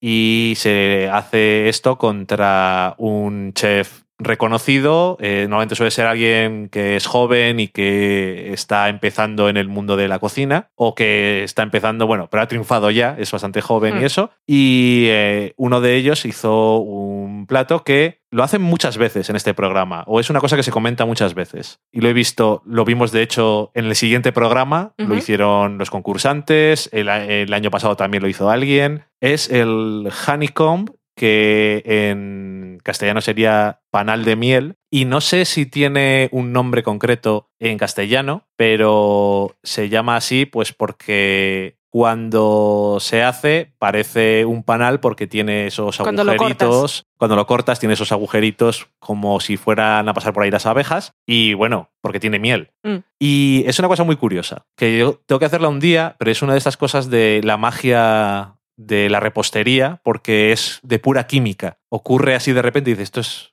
magia pura. ¿Y qué es lo que os hace falta? Es una bandeja, esto es una cosa como el carbón de azúcar, que es en el sentido de que se puede hacer trozos y te durará un tiempo, no pasa nada, y lo, puede, lo vas a partir en trozos, lo vas a partir así con la mano para que quede irregular, que quede más chulo. Como el pan de Frodo, el, lo que dura mucho tiempo. ¡Ay! ¿Cómo se llamaba? Se me ha olvidado. Bueno, no lo sé. Era, no tenía muy buena pinta. Pero bueno, eh, hacen falta 415 gramos de azúcar caster. Esta normalmente hace unos años no se podía comprar fácilmente, pero nosotros la hemos comprado en Burgos en un supermercado. Por lo tanto, es bastante común. Es un azúcar diferente al normal. Es un poco más fina Más que el azúcar blanco, pero no es azúcar glase. Exactamente, está a medio camino entre las dos cosas. No es polvo, Mm. Pero está. Es como si lo pasaras por un procesador de Muy alimentos, un poquito. Mm. Eh, 150 gramos de sirope de glucosa, 65 gramos de miel y 18 gramos de bicarbonato de soda. Aquí necesitamos una báscula. Hacemos. Esto hay que hacerlo con báscula porque Ya has seguro, dicho que es la magia de la química. seguro que si las proporciones están mal es una cosa que se estropea. Necesitamos una bandeja para el horno, Pan élfico. que Me he acordado. ¿No se llama pan élfico? sí, pero eh, es que tenía un nombre o algo. ¿De le- Hornazo. ¿Levas? Hornazo. Eh, les hace falta eh, una bandeja de horno de... Normalmente es una horno encuadrada de 20 centímetros, pero la que tengáis que sea profunda. No Como el mar azul. Socorro. Eh, y le ponemos eh, papel de horno, echamos el azúcar, el sirope, la miel y 70 gramos de agua en una eh, cazuela mediana y lo ponemos en- al fuego medio bajo. Y lo damos dando vueltas hasta que se disuelva todo el azúcar y cuando se disuelva lo ponemos a hervir, lo cocinamos hasta que llega a 160 grados Termómetro. recomendado el termómetro. Esto es como cuando haces caramelos y cosas de estas o bombones. Hay que tener muy claras estas cosas. Y lo quitamos del fuego y vamos añadiendo con cuidado el bicarbonato de soda y lo vamos mezclando rápidamente para que se disuelva. Lo echamos en la bandeja y lo dejamos que se enfríe durante por lo menos una hora. Una vez que se ha enfriado, lo puedes partir, lo puedes servir entero cortando un poco los bordes. ¿No se mete al horno ni nada? no, ¿Mm? ya está. Solamente con el calor ese que tenía reacciona el bicarbonato y sube. Ok. Tienes que dejarlo una hora que se haga y ya está. Fíjate que ni siquiera hace falta encender el horno y eso siempre Tienes que bien. hacerlo un día, porque no puedes lanzar esta receta ahí a la gente, tienes que demostrar que lo has hecho. Esto no es lo eh, mismo que es- decir couscous con mango. Esto es la excusa para hacerlo yo. Quería Mm. buscar la receta que, por cierto, Masterchef Australia, en la página oficial están todas las recetas que hacen todos los programas. Mm, mm, Que eso, es- eso está muy bien, porque siempre que te llama algo la atención, dices, voy a hacer esto. A veces son cosas muy complicadas y esto no digo que sea fácil, pero es como más simple o más accesible. Y tampoco es una de esas cosas que hay que usar pinzas para poner flores y cosas de esas, que a veces es un poco exagerado. Pero nada, eso ahí está. Y si alguien sabe cómo, si tiene un nombre en España o si es que igual no tiene nombre y lo hacen más por ahí, Igual alguien lo ha probado y sabe. igual alguien lo ha tiene. probado o lo que sea, pues nos lo podéis decir. Yo digo que se parece bastante al carbón de azúcar, es Mm. un poco de ese estilo. Lo que pasa que Entonces no me gusta. pero no lo sé todavía porque como tiene miel, el color es diferente, desde luego será crujiente. Mm. Lo voy a hacer, Vale. a ver cómo está. Y nada más, vámonos a la sobremesa.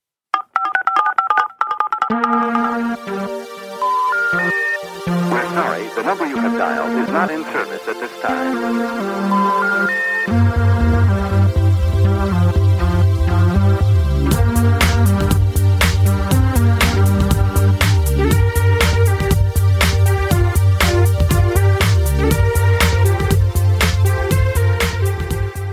Ya estamos en la sobremesa donde Valen nos va a contar qué es lo que habéis dicho durante esta semana en varios sitios. Tenemos, hoy tenemos Twitter, tenemos Evox, tenemos un comentario en el blog. A ver, Valen, cuéntanos. Porque has dicho Evox como Pivot. ¿Ha sido así? Sí. Evox. En Twitter empezamos. ¿Dónde?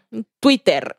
Empezamos con John Allman 23 o Juan Antonio, que nos manda un mapa mundi en el que se ha marcado las fronteras exteriores con las y, y, y queda el dibujo de la silueta de un gatete jugando con un papel arrugado. Y dice, el mundo es gatuno.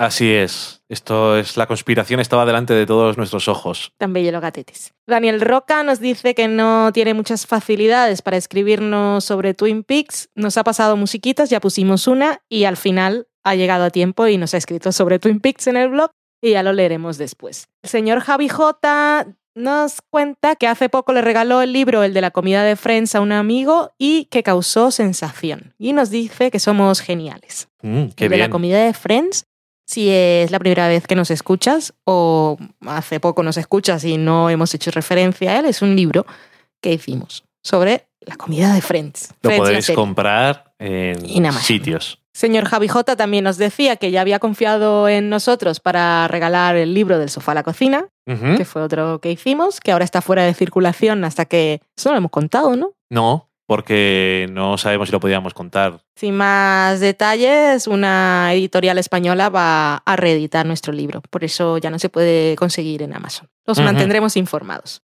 Y nos decía el señor Javi J que, bueno, que ha regalado los dos libros y que ahora solo falta que se los regalen a él. Si nos está escuchando alguien que conoce al señor Javi J, ya sabéis qué sorpresa le podéis dar. Daniel Roca le da al mundo, al planeta, una idea para crear un fin de semana. Y dice, un spa diseñado por David Lynch. No lo veo, ¿eh? Socorro. Algo diseñado por David Lynch, David Lynch Experience, lo veo si ya sabes a lo que vas. Pero el concepto spa lynchiano, no. Socorro. Muy relajante, no. Además que si te metes en una, en una piscina, o cómo se llaman las cosas, las experiencias acuáticas de los spa tienen un nombre. Bueno, un circuito de aguas de un spa diseñado por Lynch, pensad que no sería, no sería cristalino, se volvería con el, como el café espeso de, de la habitación roja. Ay, socorro. O tendría carmoboncia, no sé qué es peor. Gada Rodríguez dice que nos decía que iba a ser un Twin Peaks Rewatch siguiendo las indicaciones de los episodios que habíamos indicado en el programa en el que hablamos de la serie, porque no tenía ánimos de verla toda. Bueno, Mari Margolis nos ponía una cosilla que hace gracia cuando sacamos el programa de la semana pasada en el que hablamos de E.T., de ET, y yo siempre hago retweets de los programas poniendo una imagen de un gato que tenga algún tipo de relación con alguno de los temas de los que hablamos. Decía, hacía el punchline y decía gatet con el ET en mayúscula, y eso es que además en catalán gatet es gatito, o sea que quedaba perfecto. Juan Lozano, que es Gu, Gulibili o Gulibili. Ponía una foto muy bonita que le había quedado, que estaba cocinando y nos decía que estaba estrenando el libro El de la comida de Friends. Liliana Fuchs, que escribe en directo al paladar y en su blog albacaycanela.blogspot.com. Y también pone fotos de todas las cosas que hace en Instagram y que os recomiendo que la sigáis porque hace recetas muy ricas. Nos decía, la sintonía de Del Sofá Podcast me recarga los niveles de felicidad. Es tan happy que contagia. Qué. Fíjate. María Nevi también nos pone otro mensaje del estilo, y estas son las cosas que nos, nos ponen así todo tiernos. Y dice, ayer tuve un día de mierda, pero después me di un baño de inmersión escuchando el sofá podcast y todo mejoró. Gracias por los podcasts. Madre mía. Gracias a ti por escucharnos y espero que no tengas días de mierda y si algún día lo tienes y te podemos animar un poquito, nos hace feliz. Y a ver si grabáis pronto la podcast. Nunca me Se os hubiera, echa de menos. Nunca me hubiera dado tanto crédito como para alegrarle la vida a alguien. También nos dice que qué lástima que no nos gustó I Love Dick, que tenía muchas ganas de verla y ahora ya no. No Eso me extraña bajona, tampoco. sí. A ver si algún día la ve y nos la resignifica, como le dije, que Mm. suele pasar, que hace, hace muy buenos análisis. Surzone nos cuenta sobre ET y dice, con relación a lo que dije yo, que esa película hoy en día nada que ver, pues no. Él dice, vi ET hará un par de años con mis hijas, resultado, dos puntos, todos llorando, yo incluido, a pesar de haberla visto 100 veces antes. A ellas les gustó mucho, muchísimo, pero la del medio no quiere volver a verla porque ella sufre solo de pensar que va a llorar. Qué mona. y las revistas de televisión que a Dani no le salían cuando estábamos hablando de Twin Peaks y Sí. que habían dicho en aquella época, eran TP, que es teleprograma, y Sí. Teleindiscreta. Y dice, ya me vuelvo a mi rincón calladito. No, nunca. No, me no. Eso de los rincones, dice- mirándonos de lejos, no nos mola. Dice muy pocas cosas. Sí, más, más cosas. Oye, que me alegro mucho de que les guste tanto Sí. E.T. Yo qué sé, yo no sé nada de niños. Lady Paloma nos dice, yo he visto solo el primer episodio de I Love Dick y no me ha gustado nada. Y soy fanática por Kevin Bacon. Ja, ja, ja, ja, ja. O sea, que no le ha gustado, incluso aunque salga Kevin Bacon. Eso es. Y luego nos habla sobre Master of None y dice, por un momento en el episodio New York I Love You pensé que se había roto mi computadora. Claro. Cuando se queda el episodio en silencio. También nos habla sobre ET con relación a lo que planteamos al final de la sobremesa de qué tal un remake. Y dice, a mí no me gustaría un remake de ET, pero de Historia sin fin sí. De una historia interminable será. Ah, que lo ha, es- lo ha escrito en idioma extranjero y yo no sé de, de qué película habla. Me imagino que Ah, Historia interminable es unos niños que iban montados en un bicho, ¿no? un niño, sí. Es todo lo que sé. Ok. Era como el dragón de Daenerys. Ok, mm, más o menos. bueno, eh, hay, hay una secuela de una historia interminable, pero el, no me acuerdo si tiene Una algo que ver con el fin, libro. una historia interminable es lo mismo, ¿no? Al final. Sí, sí, que será, será esa, digo yo. Que el libro de Michael Ende, yo me imagino que es la base de la película. Pero una historia interminable es es un concepto que me suena a priori terror. ¿Es terror? No, es de fantasía. Porque no se termina. O se termina. Es falso, es un título falso. ¿O no, ¿No lo has visto? No es que no. Vale, vale. Daniel Roca nos dice, con relación Una más para apuntar. a la canción Un año de amor, Ajá. de la que hablábamos, que salía en la, su versión italiana en Master of None. Ujú. O en su versión original. No sé cuál es su versión original. Ok, Podemos suponer que sí, suena así bastante clásica, ok, del concepto 60, ok. entendido como clásicos. En fin, nos dice, efectivamente un año de amor en español, eh, sale en tacones lejanos y el playback es Miguel Bosé imitando a Marisa Paredes, momento icónico. Luego, durante esta semana me dio un día por buscar porque estaba con la cosa en la cabeza de dónde lo había visto. Y efectivamente, a mi madre le gustaba mucho, sé que esa escena, no sé si le gustaba toda la película en general, pero esa parte en que salía Miguel Bosé cantando, o le gustaba mucho la canción, tampoco lo sé. Y por eso tenía ahí yo en la cabeza Almodóvar o mi madre, y era una mezcla de las dos cosas. Socorro. Qué mezcla tan extraña. Almita y Almodóvar. Daniel Roca, todo sobre mi madre, se llama esta mezcla que acaba de ser. Daniel Roca pone el hashtag así Sensari y dice, ¿es un artista sí o sí? Que sí que, sí que lo es. Por cierto, hemos grabado hace un momento y ya saldrá no sabemos cuándo, Ujú. eh, Dani y yo una- un especial de la segunda temporada de Master of None en Fuera de Series, que lo grabamos con Francis y haremos retweet por si lo queréis escuchar. Fuera que de ahí sí- series, review. fuera de Series Review, sí, que ahí sí comentamos todos los episodios. Nos quedó de una horita y media, que no está mal. Daniel Roca, siguiendo con Master of None, también dice, muy fan del concepto hablar de Kisses. Yo también, Ajá. son muy monos. Y luego dice, especial mas- Master of None, sí, pues lo hemos hecho. Ya no está. nuestro feed, pero ahí estará en el mundo. También dice lo de Mastronardi, que es el apellido de La la, actriz, actriz. que interpreta a Francesca, se llama Alessandra. Lo de Mastronardi y yo fue amor a primera vista. Ahora solo falta que ya me vea. Daniel Roca, es súper creepy. Y en realidad lo único que me viene para esto, pero no quería ponerlo en el timeline de del sofá a la cocina, es eh, un GIF de Rajoy. El Rajoy saliendo detrás de la columna. Es el, es el GIF que más le pega a esto. Pero eso no es un GIF, es una imagen estática Yo siempre la veo en movimiento. que te mira ahí. Yo lo veo, yo lo veo que sale detrás de la columna. Muy gracioso. Ajá. Mejor Rajoy que Trump, la verdad. Así estamos de tristes. Pero así no se puede vivir, porque entonces nos acostumbramos a la mierda y luego pasa lo que pasa. Me retracto de todo lo que he dicho. Daniel Roca continúa y dice, por si acaso, yo creo que Tiburón es mucho mejor como película, aparte de factor nostalgia. Ok. Regla Carmona. Yo coincidiría también, por cierto. Regla Carmona eh, le responde a Lady Paloma hablando de I Love Dick y dice que ella también vio el primer episodio de I Love Dick y no le gustó nada, que vio el quinto, que lo había recomendado yo y como decimos aquí, va que chuta. Y Lady Paloma dice, opa, una expresión más que usar y se la ha apuntado en su libreta de cosas que decir. Lady Paloma, si algún día nos mandas una fotico de una página, de un trocito, nos harás muy feliz.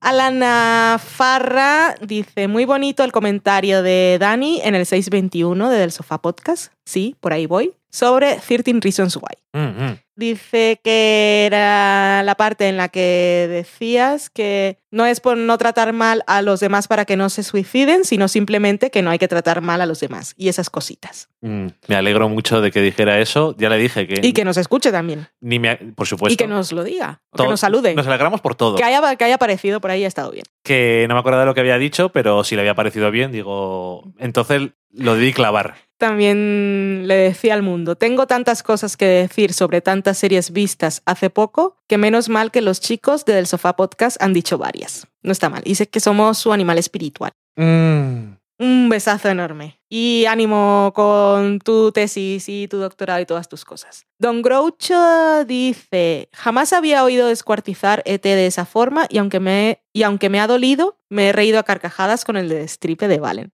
No he sido tan mala, ¿no? No, no mala, pero que cuando. Ya sabes, ese tipo de Que me, cosas que a lo que mejor. me he fijado en las cosas que a lo que mejor no debería. te fijas cuando no le tienes cariño a algo o no te gusta demasiado, te fijas en los detallitos. Es por eso que cuando hace alguien los son trailers y cosas de Ya. esas, es gracioso. Aunque te guste, porque tampoco intentas decirle a los demás, sois tontos si os gusta esto. No. Y luego me gustó mucho el GIF, aunque luego tú me dijiste que también lo habías puesto, pero yo no lo había visto y me mola un montón, que es uno de te bailando. y se le va iluminando. Tiene los dos dedazos, esos índices, así a- a- levantados. ¿Cuántos dedos tiene T? Tiene cuatro dedos.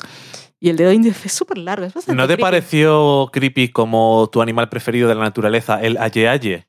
Si le recuerdas. ¡Ay, el mostrico! Sí, sí. ¡Ay, es verdad! ¡Ay, ahora me da más repeluco este pobrecito! El dedo es un animal que tiene un dedo súper largo, que lo tiene, Pero es que tiene con una, uña, claro, muy es que larga no tiene uñas. no para tiene dar uñas. golpes en los árboles y ver dónde está hueco, para ver dónde van a estar los gusanos, y el dedo es largo para meterle por madrigueras de gusanos y poderle sacar para comérseles. Y a Valen le da mucha cosica. No tiene uñas, menos mal, ni pelo. Sí, el pelo tiene cuando le ponen peluca. Estupendo. ¿Cuál es la palabra que habías dicho en vez de hipnosis? Hipnotización. Sí. Hipnotización existe. ¿Existe hipnotización? acción de hipnotizar. ¿Y la hipnosis? Hipnosis es. El estado. eh, creo que es el estado y la, dis- y la disciplina. Pero. Mm. Ahora, acción de hipnotizar es eh, lo que has dicho tú. Y hipnosis es estado producido por el hipnotismo. ¿Y el Hipnotismo es la- hipnotismo? el- es la disciplina. O, la, o eso sería la, la definición de inducir un estado de relajación y sugestión. Eso. Así que sí que existe.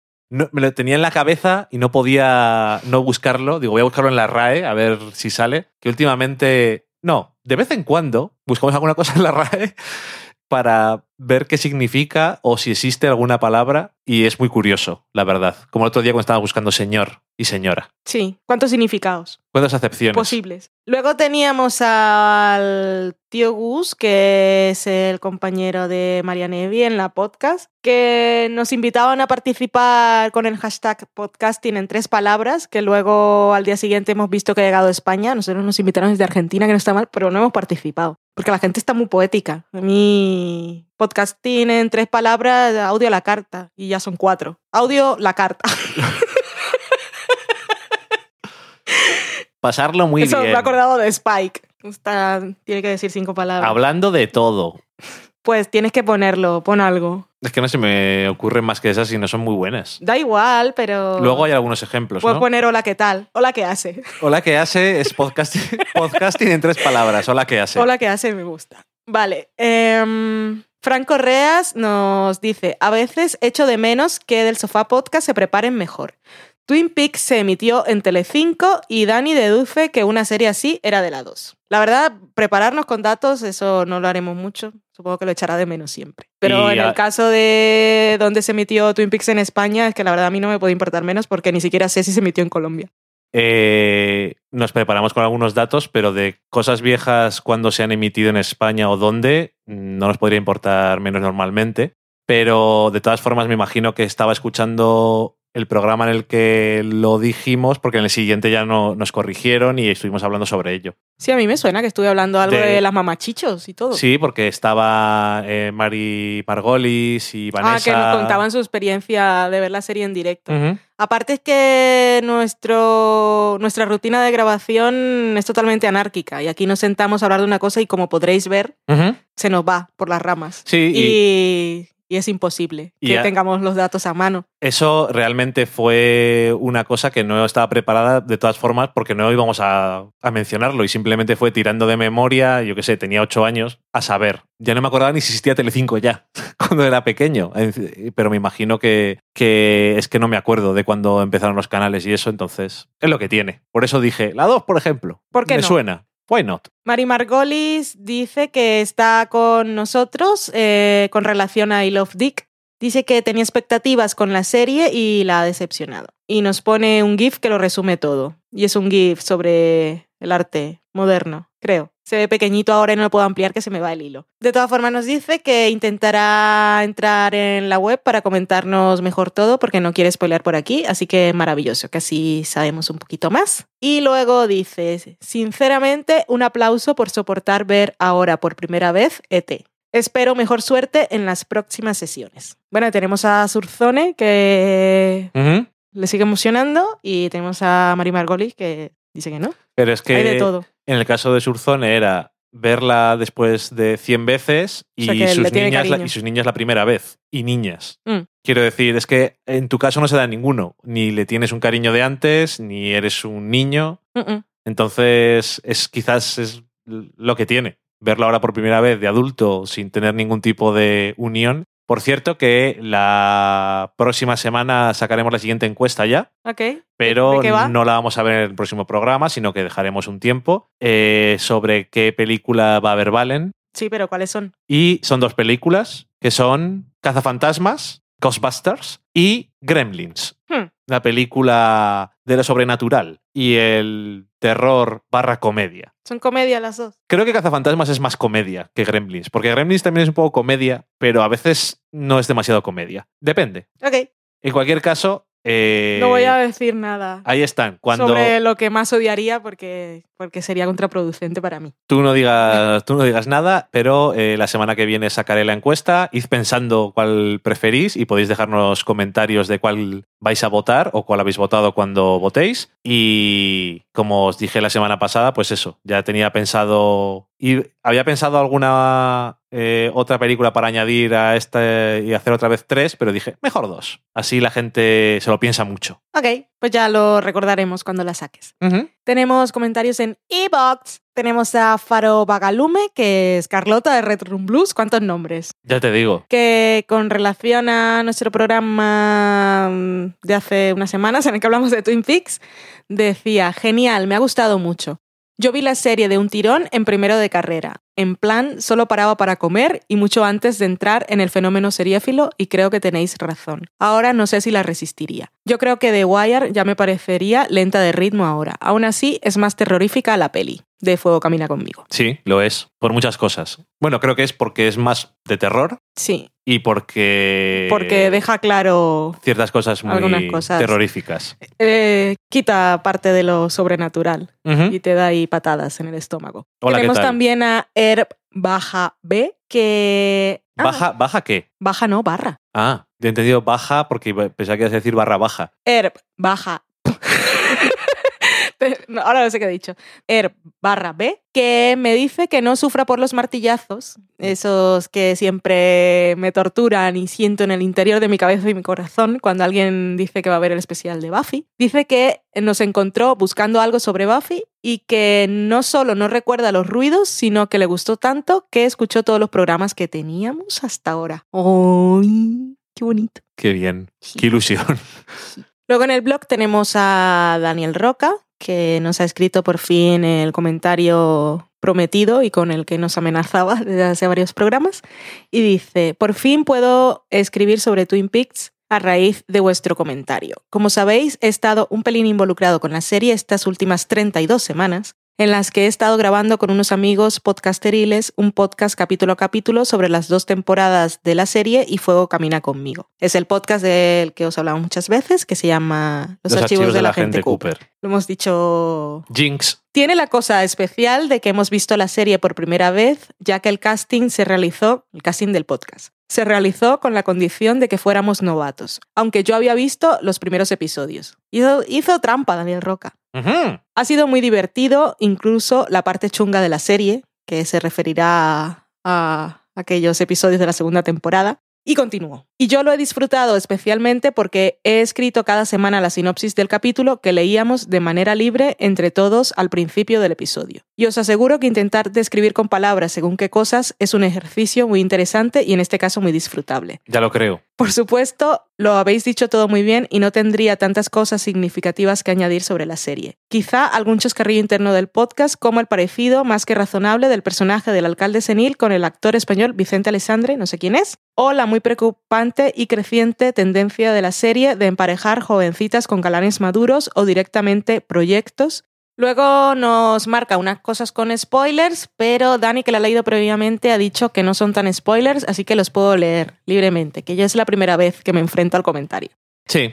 Temas no muy comentados y que nos han resultado muy jugosos en la experiencia que ha sido grabar durante 32 semanas hablando sobre Twin Peaks. Eh, por un lado, la aparición maravillosa vista desde hoy de David Duchovny como Denise, agente travestido del FBI, que es uno de los mayores alicientes de la travesía en el desierto que supone el último tercio de la serie. Podríamos decir que Denise es transexual Ajá. no un agente travestido. También nos dice Daniel Roca, hay que tener en cuenta que era casi desconocido David Duchovny por entonces y que por lo tanto su aparición es mucho más divertida después de ver Expediente X y sobre todo Californication. También nos comenta que, mm, y bueno, continúo leyendo literalmente. Yo creo que sufrimos con alegría la zona negra. Se sigue Entre refiriendo comillas, a los episodios terribles de la segunda temporada, sabiendo que íbamos a llegar hasta el final y que los últimos capítulos nos generaron un gran subidón coronado por la película precuela que a todos nos ha parecido magnífica. Muy bien. También dice que como todo el mundo odiaban a James y a su olvidable trama, aunque el último capítulo en el que sale tiene un par de toques muy divertidos. No me acuerdo. Yo, yo me he olvidado de James bastante. Totalmente. El final de la serie les encantó y les da muchísimas buenas expectativas para la tercera temporada que eh, estaban en el momento en que escribió deseando empezar a comentar y que en el momento en que, en que escuchéis este programa ya habrán comentado. Ok. En cuanto a la película Fuego Camina conmigo, la vieron y grabaron un comentario para el que tuvieron varios invitados especiales que aportaron mucho al podcast y aunque a Daniel Roca le gustó mucho la película, eh, no le pudo dedicar el tiempo suficiente para aportar mucho. Pero que con los invitados eh, sintieron que ese había sido el mejor episodio de los archivos de la gente Cooper. Muy bien. Pues con eso hemos terminado.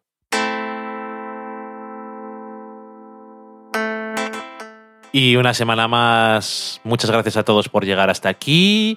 Y nada, que nos escucharemos la semana que viene. Como dice Valen siempre, si todo va bien. y nada más, que lo que ha dicho Valen, hemos hecho el especial este de, para nosotros, especial, eh, fuera de serie review que hemos comentado Master of None como si fuera nuestro especial y hemos podido hablar bastante en profundidad de todos los episodios y yo creo que hasta le hemos dejado hablar alguna vez a Francis. Quizá. Em, ya os he dicho que esta semana que viene, ya después de que salga este programa, pondré la encuesta en Twitter y lo enlazaré en Facebook para que elijáis qué tiene que ver Valen, si cazafantasmas o gremlins. Y como la gente pues escucha con un poco de retraso normalmente, pues lo pondré, o sea, veremos la película por lo menos dentro de dos, tres semanas, a lo mejor para el último programa que hacemos este año. A saber. Este año. No lo sé, que ya llega el verano dentro de poco. Pero el año se acaba en diciembre. Bueno, esta, esta temporada. Ah. Y nada más que para vuestra suerte barra desgracia tenemos una canción para terminar el programa que es de Twin Peaks y que es la canción preferida de Valen. No. Así es, Valen. No, no, no, no. En fin. Pero eh, está en Twin Peaks ese momento. Tan absurdo. Lo es. Adiós. Adiós.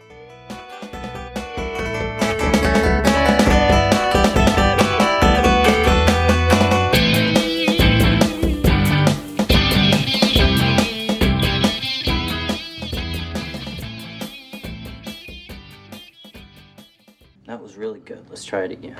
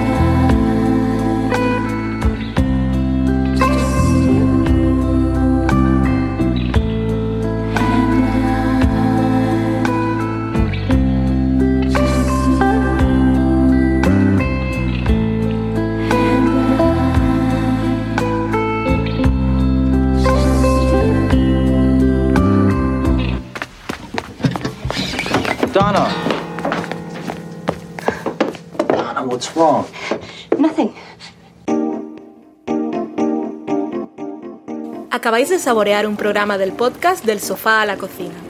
Para prepararlo hemos usado los siguientes ingredientes. Un Dani, una Valen y una licencia Creative Commons, reconocimiento no comercial compartir igual.